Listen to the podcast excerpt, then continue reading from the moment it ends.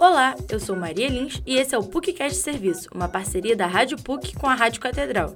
O programa de hoje vai falar sobre a contaminação de fungos e bactérias em aparelhos celulares, com a participação do infectologista da PUC-Rio, Fernando Schapperman, e os alunos de jornalismo da PUC-Rio, Sofia Marques, Henrique Barbie e Giovanna Caselato. Um estudo feito pela Universidade de Londres mostra que 92% dos celulares estão contaminados por microorganismos.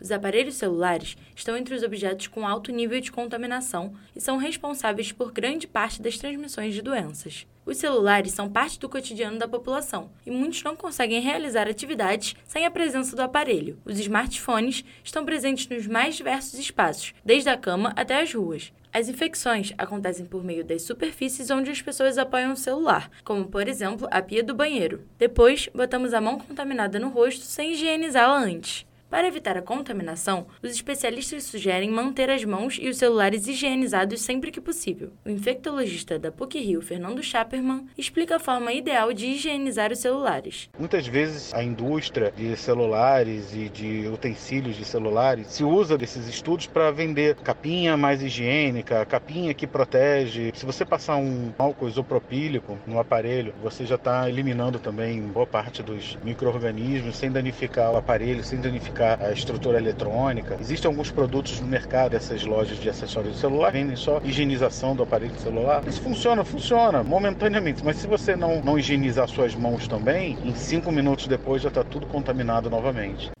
A Rádio PUC conversou com alguns estudantes da PUC Rio para saber como é a rotina de limpeza deles com os aparelhos celulares. A aluna de jornalismo Sofia Marques comenta que não tem o costume de higienizar os utensílios de celular.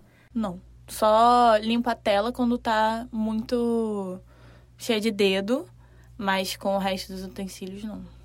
O aluno de jornalismo Henrique Barbie diz que geralmente não limpa seu celular além da tela.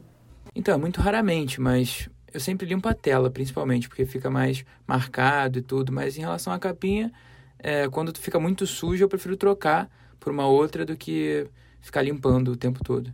A aluna de jornalismo Giovanna Caselato conta como é sua rotina de higienização. Eu tenho um spray específico que a gente compra nessas lojinhas de capinha, que é de limpar tela. E aí, com flanelinha de óculos mesmo, eu passo, às vezes, no meu celular, no meu computador, mas eu nem sei te dizer de quanto em quanto tempo eu faço isso, porque é bem raro mesmo. E tem, acho que algumas pesquisas que até comprovaram que a tela do celular é tão sujo quanto uma tampa de privada. É, a gente bota a nossa mão, encosta em qualquer lugar, fala, grava áudio, cospe, sai partículas de saliva, então é algo realmente bem contaminante. Não é possível mensurar o nível de contaminação dos aparelhos tecnológicos que usamos no dia a dia mas é importante lembrar que eles estão altamente contaminados. Para diminuir os riscos, é preciso lavar bem as mãos e manter os aparelhos higienizados.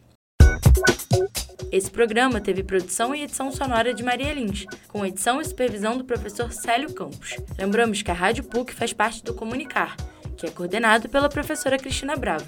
Voltamos na próxima sexta-feira. Até lá!